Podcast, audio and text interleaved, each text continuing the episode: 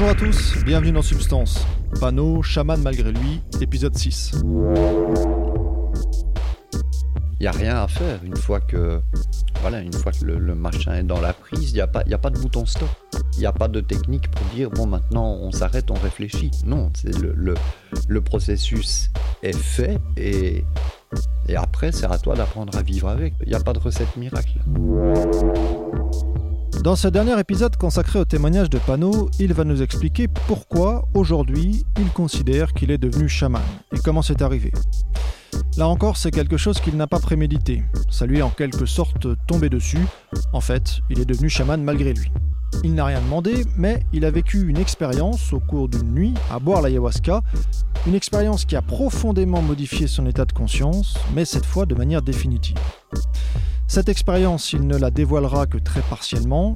Le chamanisme s'est toujours voilé de mystère et Pano ne fait pas exception. Tout ne peut pas être dit, mais ce qu'il nous raconte suffit déjà pour interroger notre rapport au monde. Réglez le son, mettez-vous bien et écoutez, vous êtes dans Substance.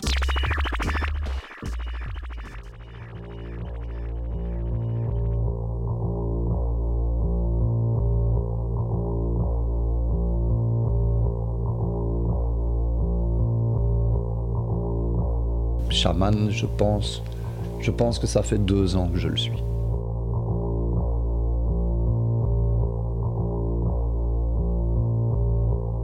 Ça s'est passé dans, l'autre monde. C'est. Mais là, là, je vais, je vais pas trop m'étendre sur le truc parce que ça. J'entends déjà les, les, sirènes de l'ambulance et les gilets qu'on boutonne dans le dos. Donc on va. C'est ça, échappe à l'entendement, ce qui est arrivé à ce moment-là. Et ça m'a euh, profondément affecté. Euh, mais pas, dans le bon sens. J'ai vécu euh, ce que les, anthropologues et les spécialistes du truc nomment une crise chamanique. J'ai mis, plus d'un an à, retrouver un équilibre émotionnel euh, et, un simple équilibre de vie. C'était un cadeau, certes, mais c'est effectivement comme, c'est écrit dans tous les livres sur le sujet. C'est un cadeau quelque part empoisonné. Le, le chaman, c'est pas, pas une sinécure. C'est. T'apprends à gérer la merde des gens, quoi. T'apprends à, c'est infiniment plus compliqué que donner un produit psychédélique dans le noir. C'est autre chose. Maintenant, sans doute qu'il faut commencer par là, et heureusement, et, probablement que cette, euh, cette vocation chamanique ne touche que très très peu de gens, et, heureusement. Heureusement, parce que c'est. Maintenant, je m'en plains pas, que du contraire, mais c'est c'est tout sauf une évidence. Et, euh, les, seules personnes que je connais et que je reconnais comme étant euh, potentiellement chamanes sont des gens qui ne le disent pas. Parce que ça se dit pas, parce que c'est un terme qui a perdu, euh, qui a perdu beaucoup de sens. maintenant, il suffit de taper dans Google, je recherche un chaman, et tu en as qui apparaissent. C'est pas ça. C'est beaucoup plus compliqué que ça. Et je pense que c'est un peu la même chose qu'au Moyen Âge ou dans les temps obscurs. Personne ne disait, voilà, moi je suis sorcier ou je suis sorcière. Euh, non, c'est des choses qu'on garde secrètes et le, le chamanisme, c'est bien que ça reste dans une, semi-pénombre. C'est pas, c'est pas juste du folklore et c'est pas juste des Indiens qui se mettent des plumes. C'est plus compliqué.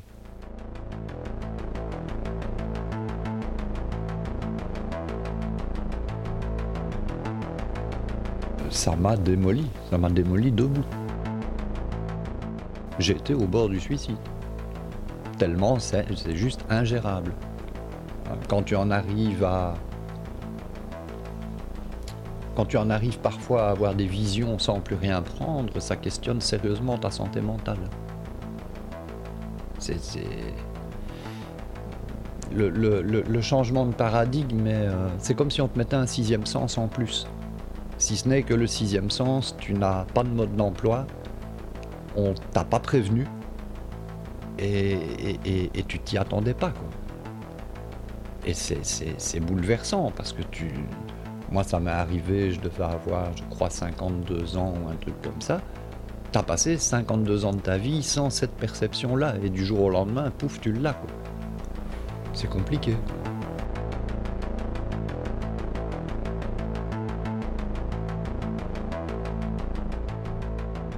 C'est comme si toute ta vie, tu avais eu la télé en noir et blanc et que subitement, tu passais à Internet sur un écran HD. Le, choc, il est aussi violent. La santé mentale en prend un coup. Tu te dis, bon, mais, mais ou bien j'ai pris euh, un truc en trop et maintenant j'hallucine sans rien prendre, ou bien il m'est vraiment arrivé quelque chose. Et, et avec deux ans de recul, oui, il m'est vraiment arrivé quelque chose.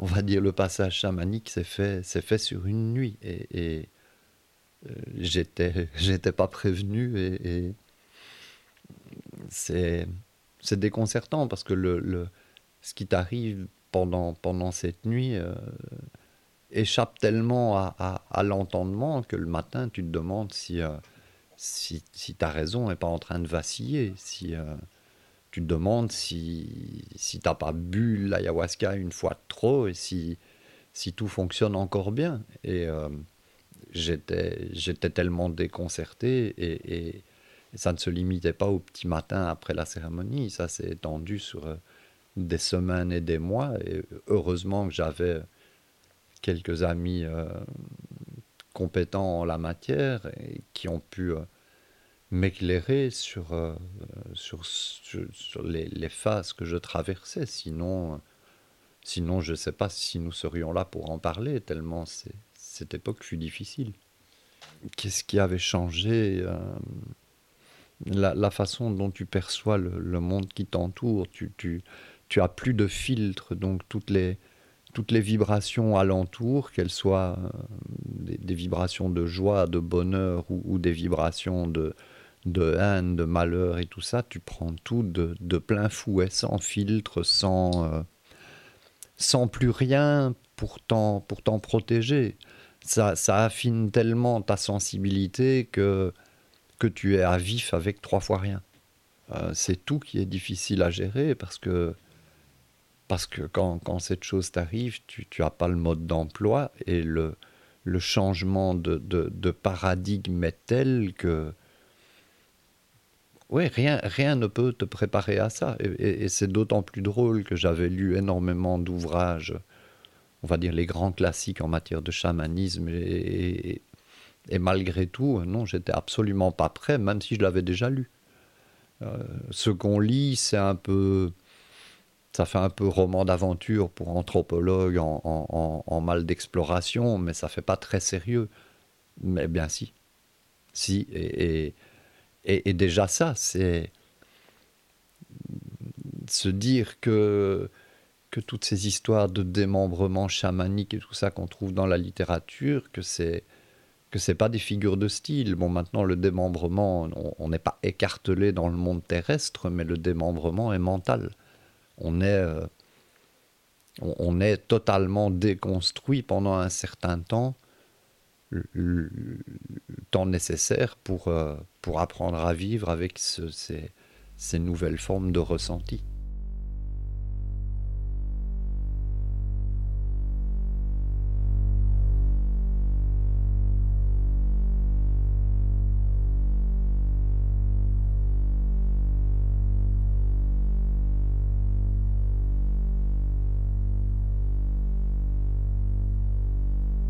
Il y a des lieux, euh, le métro à l'heure de pointe, ou les, les rues commerçantes euh, bondées, ou des choses comme ça, les, les fils de supermarchés. Euh, j'ai beaucoup de mal avec toutes ces choses-là.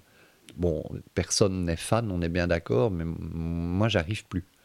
Le métro à l'heure de pointe, eh bien non, je ne sortirai pas à l'heure de pointe, j'attendrai deux heures que l'heure de pointe soit finie.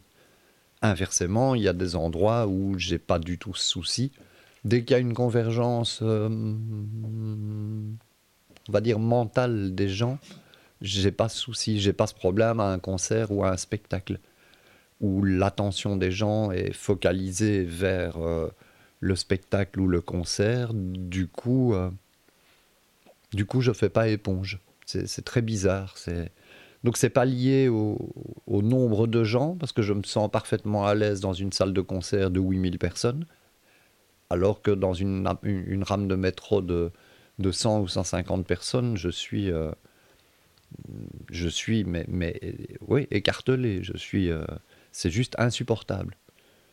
Il n'y a rien à faire une fois que voilà, une fois que le, machin est dans la prise, il n'y a, pas, a pas de bouton stop. Il n'y a, pas, a pas de technique pour dire, bon, maintenant, on s'arrête, on réfléchit. Non, c'est le, le, processus est fait et, et après, c'est à toi d'apprendre à vivre avec. Il n'y a pas de recette miracle.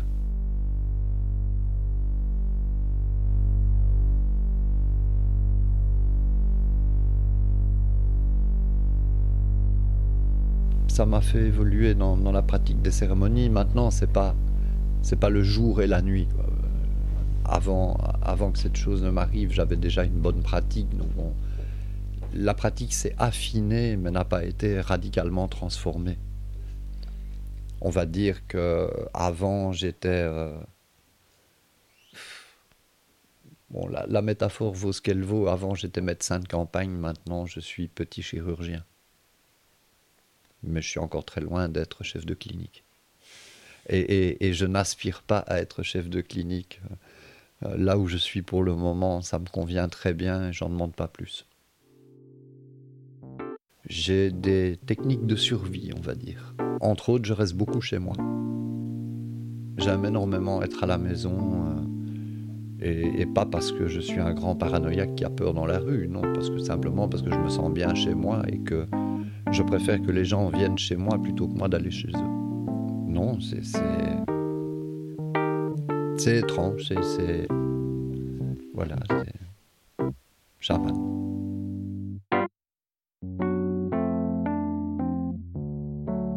Voilà, c'est terminé pour le témoignage de Panot. J'espère que vous aurez apprécié l'humilité et la finesse d'un homme qui a vécu bien des choses et qui, passé la cinquantaine, a récolté le fruit inattendu d'une vie passée sur les chemins psychoactifs. Dans le prochain épisode de Substance, on change de témoin. D'ici là, portez-vous bien.